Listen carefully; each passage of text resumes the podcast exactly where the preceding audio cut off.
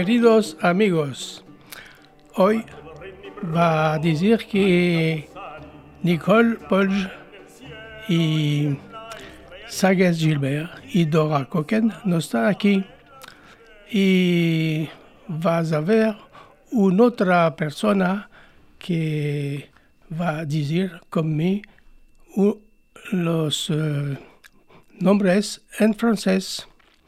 Bienvenidos, queridos oyentes de Camino Sefarad, emisión de vidas largas en RCJ, la radio de la comunidad judía, con el ayudo de Daniel por la técnica. Bienvenue, chers auditeurs de Camino Sefarad, l'émission de Vivas Largas, diffusée sur RCJ avec Daniel à la technique. Nos alegramos de toparvos de nuevo para nuestra cuarta emisión, con un programa atractivo, información culturales después del programa de 3 de octubre, historia de vidas largas, cuentísicos y receta culinaria si es posible. Nous sommes heureux de vous retrouver pour notre émission dont le programme sera varié. Information culturelle, suite de l'émission du 13 octobre, histoire de Vivas Largas et historiette si le temps le permet. Nuestro atelier último de 13 de septiembre se pasa muy bien y el, la, la Chiardi va a ser con el Zoom por los gentes de provincia y ajeno es lunes después. Notre dernier atelier du 13 septembre en présentiel s'est bien déroulé. Le sujet proposé a été bien développé et a été proposé au Zoom pour les personnes de province de l'étranger le lundi suivant. Y agora, nuestra emisión, un laboro de la Comisión Radio Vidas Largas para todos escucharos de RCJ de Francia y del mundo entero. Et maintenant, voici notre programme spécialement élaboré par notre commission radio pour tous les éditeurs de RCJ de France et du monde entier. Queridos oyentes, familia y amigos del mundo entero, regraciamos a los que nos permiten de cumplir nuestros objetivos, expandir y sostener nuestra lengua, el judío español, la direction de RCJ, señora Sandrine Seban y Sylvie Tayeb Seba, y Daniel pour la réalisation technique. Chers auditeurs, familles et amis du monde entier, nous sommes heureux de vous retrouver à nouveau pour notre émission Camino Séfarade. Nous remercions ici ceux qui nous permettent de réaliser nos objectifs, développer et soutenir notre langue le judéo-espagnol. La direction de RCJ, mesdames Sandrine Seban et Sylvie Tayeb Sema, et Daniel pour la réalisation technique.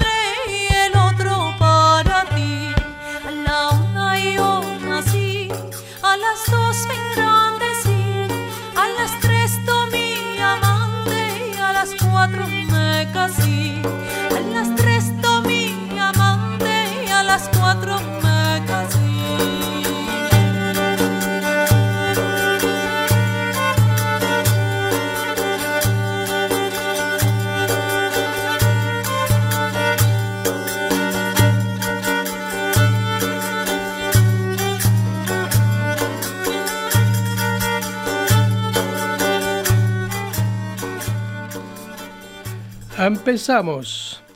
Va a decir una cosa particular. Conozco cuál es este nombre Tenemaca. Es un nombre particular porque va vous explicar. Nous commençons. Nous avons parlé d'un nom particulier, mais connaissez-vous ce nom Tenemaka. C'est un nom particulier que nous allons expliquer. Cuando los hijicos y hijicas son criatura, la madre hace su laboro en la casa y los criaturas juega y grita mucho. Porque se hace un poco de silencio, la madre dice, tú, el grande, dame un pequeño servicio. Te vas a ir ante la vecina y le va a demandar que tener menester una cosa. La vecina te va a responder, ¿cuál que quiere? Tú vas a responder, mi madre me dice de te demandar un poco de tenemaca. Quand les enfants sont petits, la mère fait son travail à la maison. Et les enfants jouent et crient beaucoup. Pour qu'il y ait un peu de calme, la mère leur dit Toi, le grand, rends-moi un petit service. Tu vas aller chez la voisine et lui dire que j'ai besoin de quelque chose. La voisine va te dire Que veux-tu? Tu vas répondre Maman m'a dit de te demander un peu de ténémaca. La vecina sabe cuál es, porque hace de la misma manera con sus criaturas. Dice al chico, aséntate aquí, te va a buscar un poco de tenemaca por tu madre. Y el chico espera pocas minutos y dice a la vecina, ¿tienes tenemaca? La vecina si ama te va un un de. La voisine sait de quoi il s'agit parce qu'elle fait, elle fait de même avec ses enfants. Elle dit au petit Assieds-toi ici et je vais te chercher un peu de ténémaca pour ta mère. Et l'enfant patiente quelques minutes et dit à la voisine As-tu du ténémaca? La voisine répond Oui, mais je n'en ai pas beaucoup. Je vais t'en donner un petit peu, un peu de patience. Otra vez el chico dice Signora, mi madre me espera. La vecina después una media hora dice No me queda nada de tenemaca. Va a hacer otro mañana. Va a decir a tu madre esto.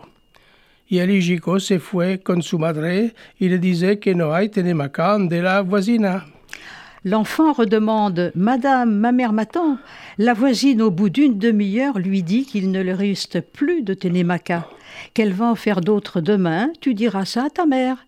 Et l'enfant est revenu chez lui et dit à sa mère qu'il n'y a plus de ténémaca chez la voisine.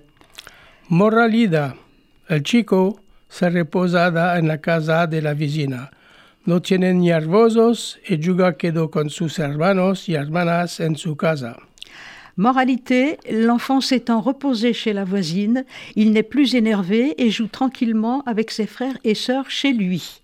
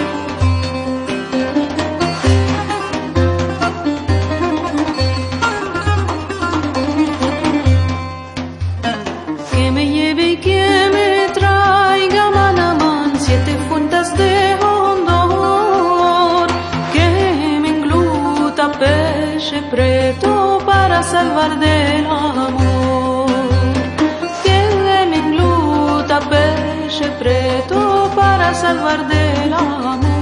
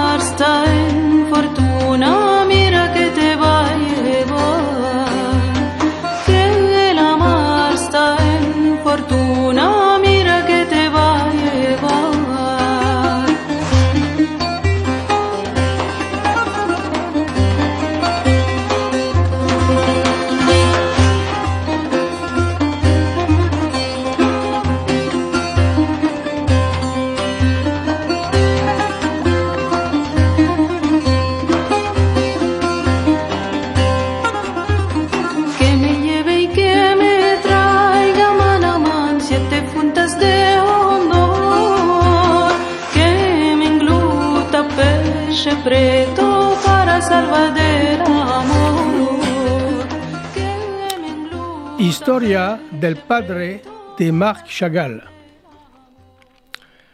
Histoire du père de Marc Chagall. Viene del diario Giudio del 15 octubre 2022. El diario de la vida judía en México y en el mundo. El retrato histórico robado por los nazis será subastado en Nueva York. Tiré de Diaro Judio du 15-10-2022. Le journal de la vie juive à Mexico et dans le monde, le tableau historique volé par les nazis sera vendu aux enchères à New York. Le père, el querido cuadro de Chagall, que Hitler arroba a un luthier judío. Le père, la peinture chérie de Chagall que Hitler a volée à un luthier juif. Mientras los nazis lo obligaron a instalarse en 1940 en el gueto de Lodz, en Polonia, el luthier judío David Sender vio cómo lo arroban sus bienes y uno de los cuadros más preciados de su colección, Le Père de Marc Chagall, antes de ser enviado con su familia al campo exterminio de Auschwitz. Tandis que les nazis l'ont obligé à déménager en 1940 dans le ghetto de Lodz, en Pologne, le luthier juif David Sender a vu comment ils ont volé ses biens et un de ses tableaux précieux de sa collection, Le Père de Marc Chagall, avant d'être envoyé avec sa famille au camp d'extermination d'Auschwitz. En 2022, después un periplo de 82 años, este retrato ha sido una de las 15 primeras obras que la Asamblea Nacional Francesa ha restituido a descendientes de familias judías expoliadas.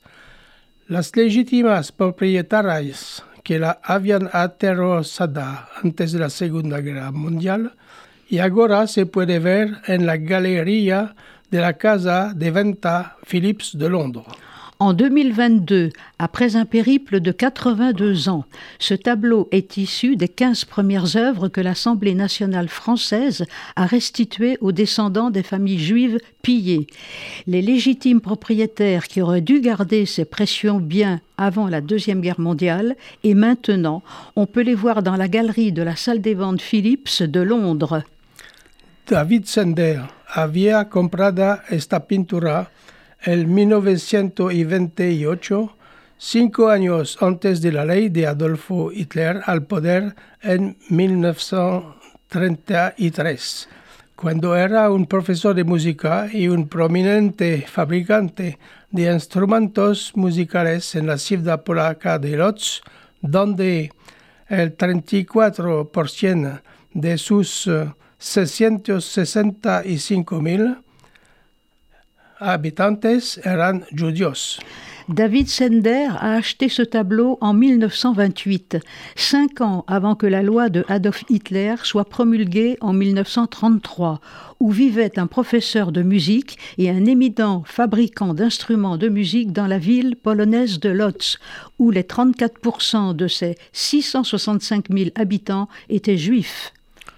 Su boda con Ruta Silberstein en 1939 y el nacimiento de su hija Bruma quedarían rápidamente empañados por el despojo de sus bienes y el traslado a Auschwitz.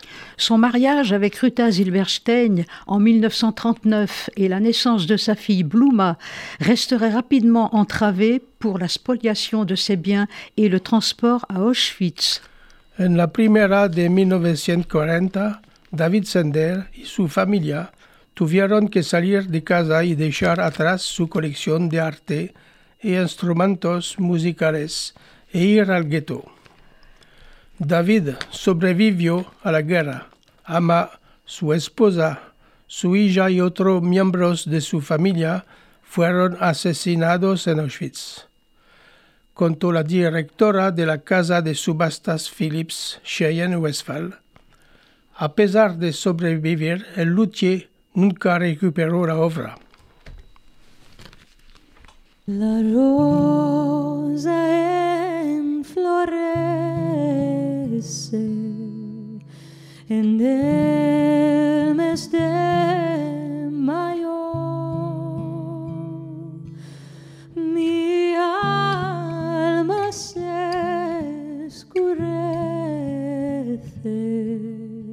sufriendo de amor.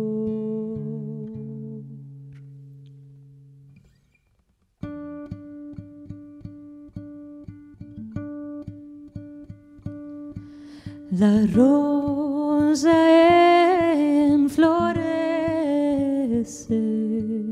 en el mes de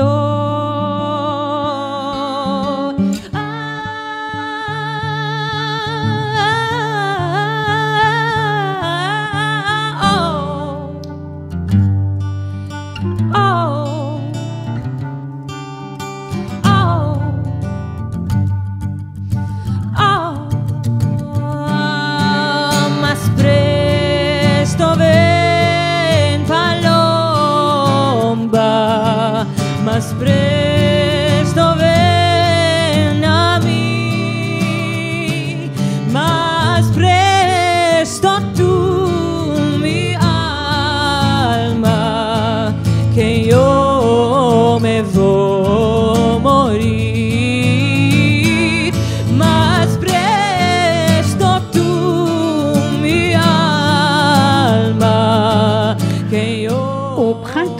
1940, David Sender et sa famille ont pu trouver comment partir de leur maison et laissèrent dedans sa collection d'art et d'instruments musicaux et sont partis dans le ghetto.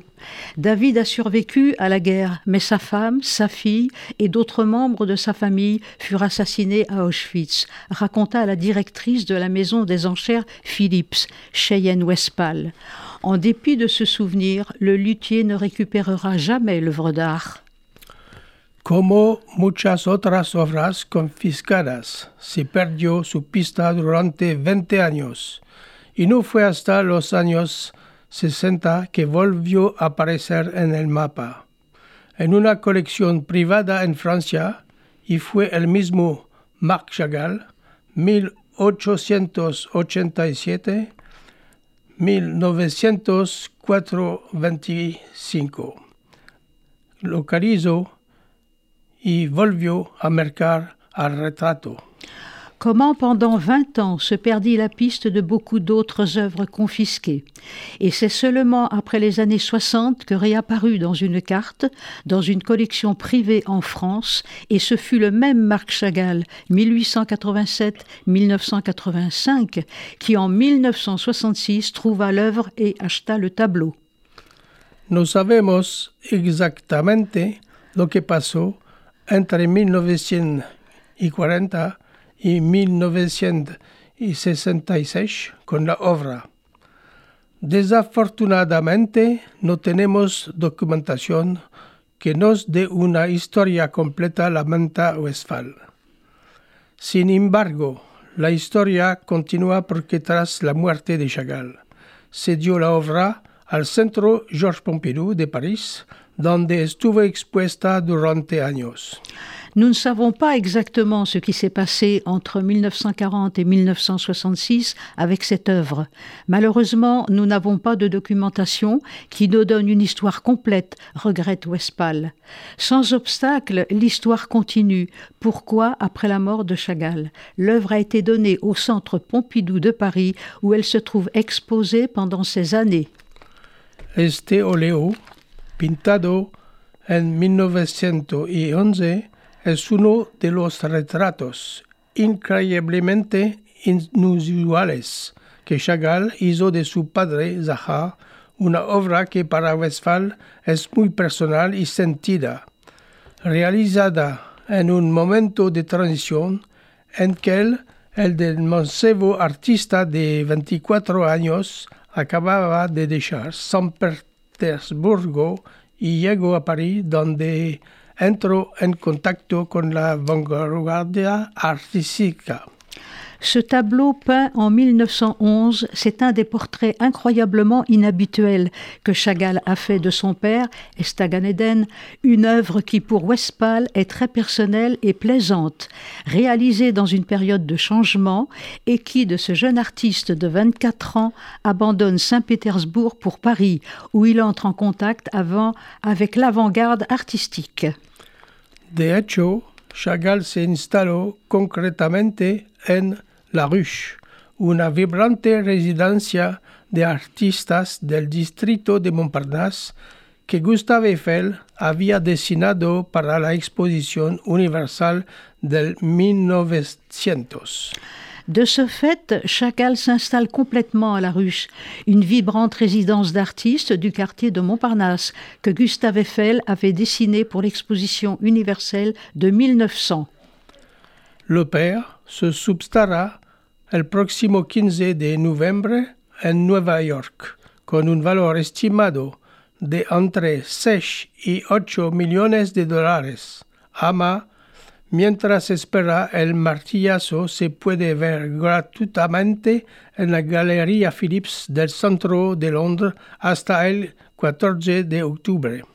Le père s'est vendu aux enchères le 15 novembre à New York pour un prix estimé entre 6 et 8 millions de dollars. Mais, en attendant le marteau final, on pouvait le voir gratuitement dans la galerie Phillips du centre de Londres jusqu'au 14 octobre.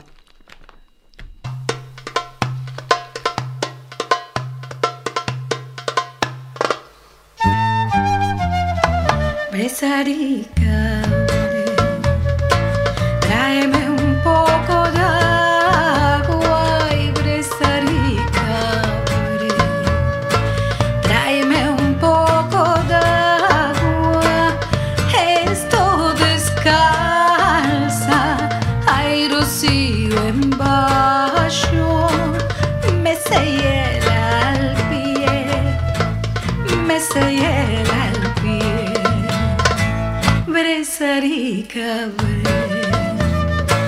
linda y graciosica, y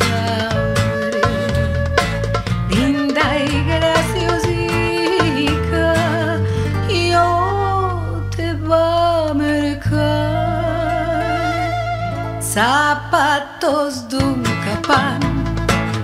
chismes de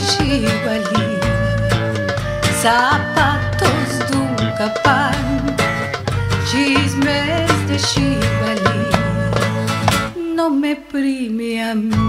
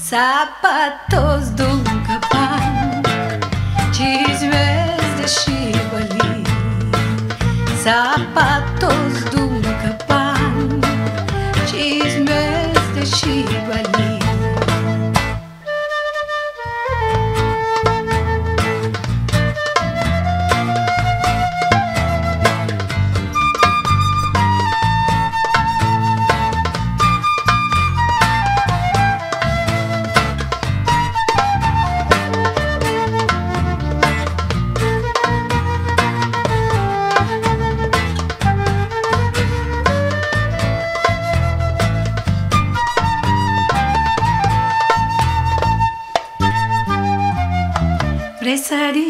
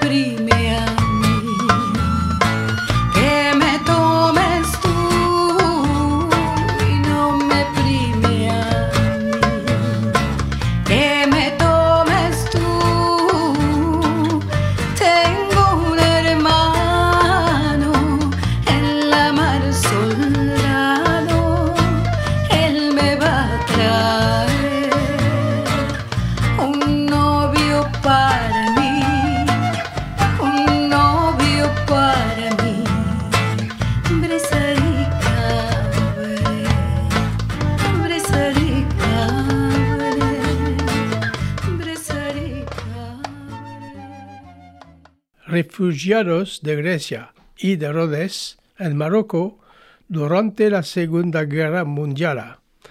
Segunda partes. Lavoro del giornal Aquí Jerusalem por Yitzhak Gershon. Les réfugiés de Grèce et de Rhodes au Maroc durant la Seconde Guerre mondiale. Deuxième partie, extrait du journal Aki Yerushalayim par Isaac Gerson. Los Selaniklis en el campo Maréchal Lyoté. Les Les Saloniciens, dans le camp Maréchal a una operación española en febrero de 1944, llegaron a España con treno especial del campo de concentración de Bergen-Belsen, unos cuantos cienes de judíos selaniklis que habían sido proclamados por el gobierno franco como súbditos españoles. En España ya entonces unos cuantos miles de refugiados de los cuales se ocupaba la RSARO, Representation in Spain of the American Relief Organization, ma que aún eran un pesgo para la economía de España.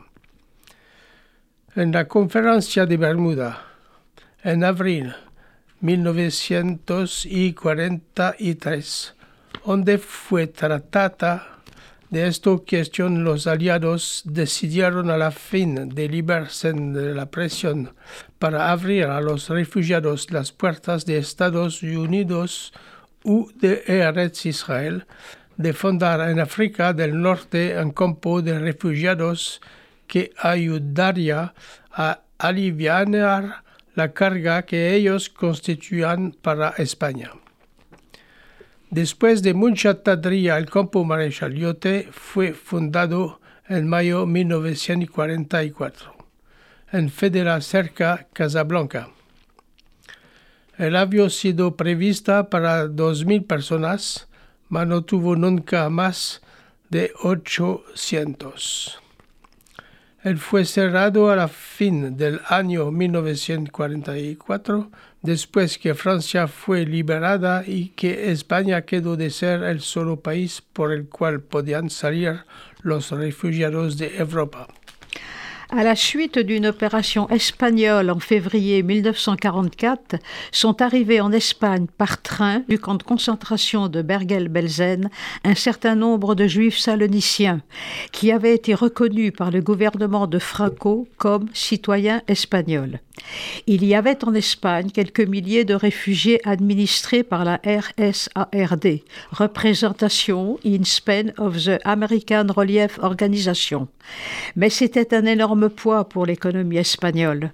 À la conférence de Bermuda en avril 1943, où il fut traité de cette question, les Alliés décidèrent, afin de se libérer de cette pression, d'ouvrir les portes des États-Unis ou d'Eretz Israël, de fonder en Afrique du Nord un camp de réfugiés qui aiderait à amoindrir la charge économique de l'Espagne. Après de longs retards, le camp maréchal Lyotet fut fondé en mai 1944 à Fedela, proche de Casablanca. Il était prévu pour recevoir 2000 personnes, mais seulement 800 le fréquentèrent. Il fut fermé à la fin de 1944, après que la France fut libérée et que l'Espagne fut le seul pays qui permettait aux réfugiés étrangers de pouvoir sortir. Al campo Maréchal Lyotet llegaron la mayoría de los refugiados selanicli que estaban hasta entonces en España.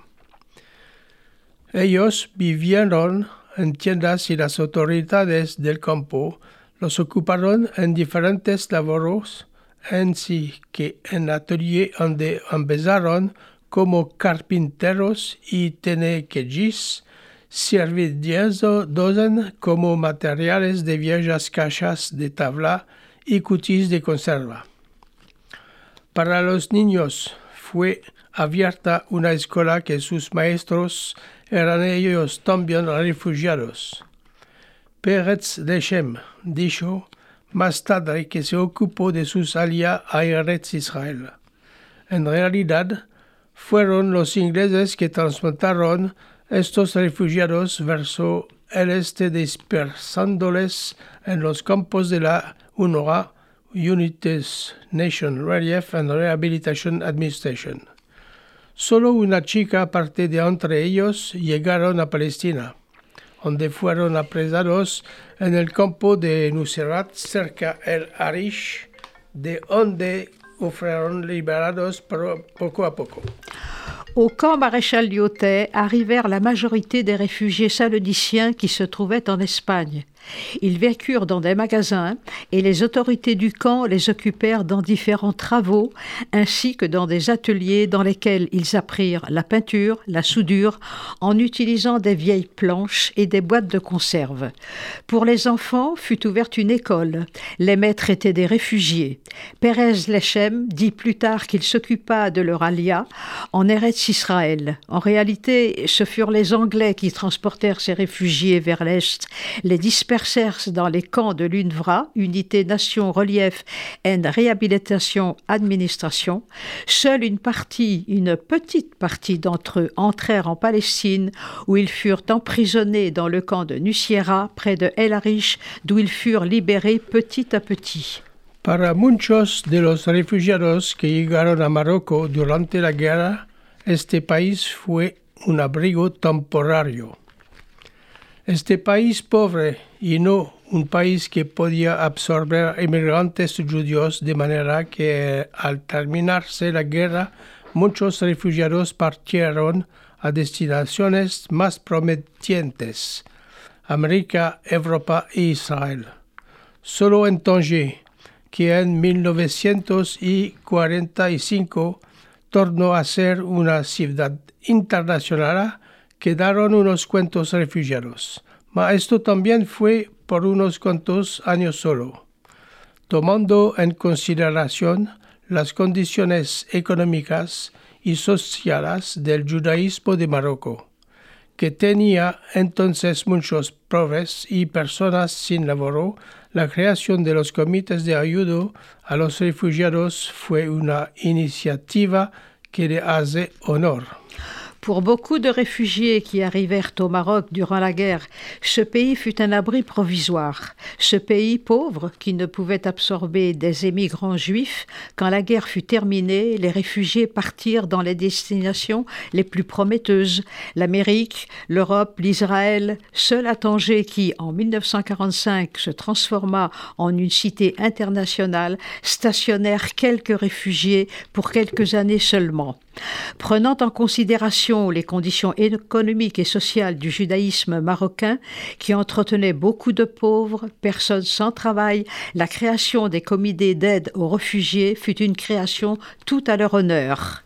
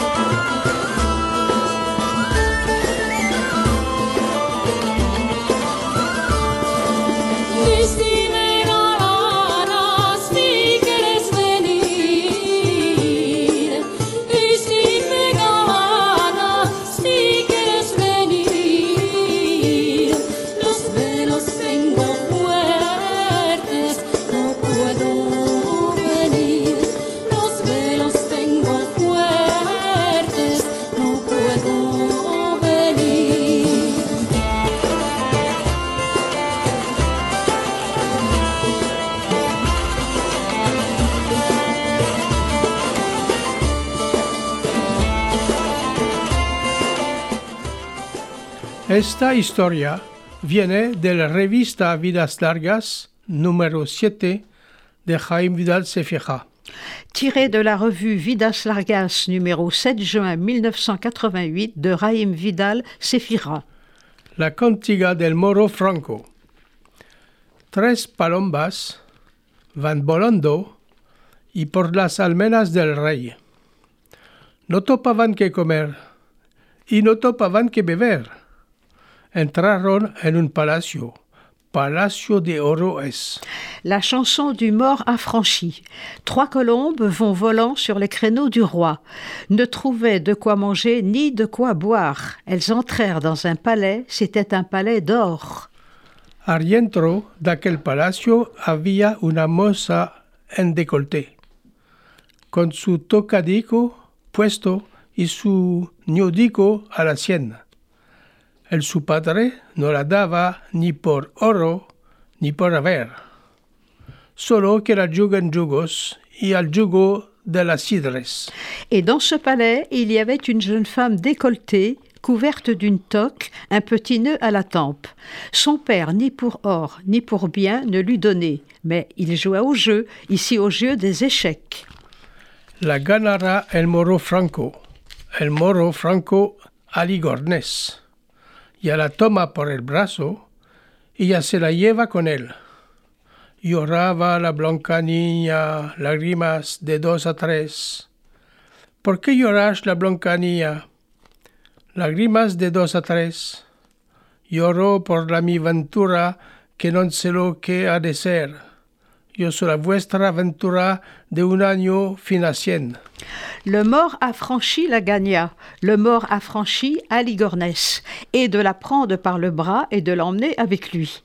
La blanche fille pleurait, pleurait à chaudes larmes. Pourquoi ces pleurs, blanche fille, pourquoi ces grosses larmes? Je pleure sur mon sort, mon sort que j'ignore. Je suis votre sort, et ce pour cent ans, la belle. Así viva el moro franco, que me des el cuchillo del bel.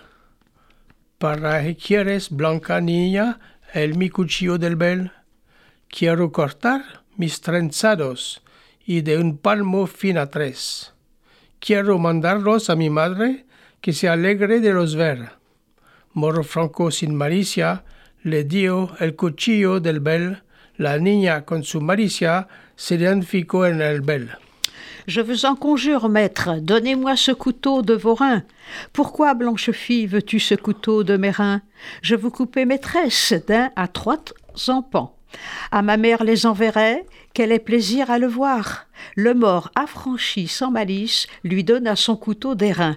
La fille avec malice le lui planta dans les reins. Y agora, una historia para trocar un poco. Et maintenant, une histoire drôle. Dos pulgas salió del cine. Una dice a la otra, ¿vamos con los pies o tomaremos un perro? Deux puces sortent du cinéma. L'une dit à l'autre On rentre à pied ou on prend un chien? Queridos amigos, oyentes de RCJ, de Vidas Largas y de todas las partes del mundo, tuvimos la alegría de pasar una hora en juntos, hablando en nuestra lengua el yuyo español. Chers amis auditeurs de RCJ, de Vivas Largas et de toutes les parties du monde, nous avons eu la joie de partager avec vous une heure en parlant notre langue, le judéo-espagnol. Nuestra emisión se puede oír en 94.8 en directo, los segundo y cuatro jueves de los meses a las 23 horas francesa en podcast su nuestro sitio Vidas Largas Google Site. Notre émission peut être écoutée sur 94.8 FM en direct les deuxième et quatrième jeudis du mois à 23h heure française ou en podcast sur notre site Vivas Largas Google Site. Y ahora, queridos amigos, nuestra emisión se termina. Merci por RCJ y la técnica. De aquí 15 de días, el 10 de noviembre a las 23 horas, nos topamos en juntos para nuestra emisión. Et voici, chers amis auditeurs, notre émission qui se termine. Merci à RCJ et à la technique. Nous vous donnons rendez-vous dans 15 jours, le 10 novembre à 23h. Cuando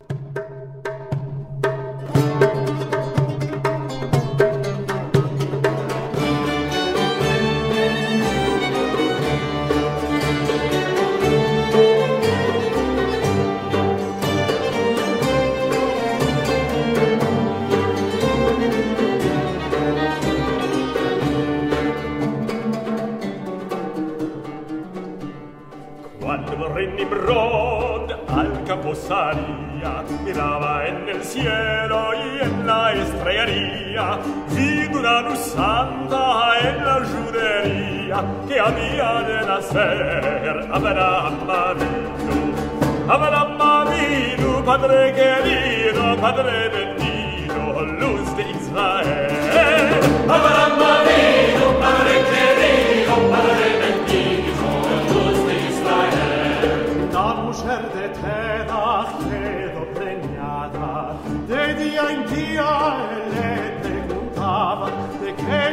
cara tan demudada, ella ya sabía el bien que tenía.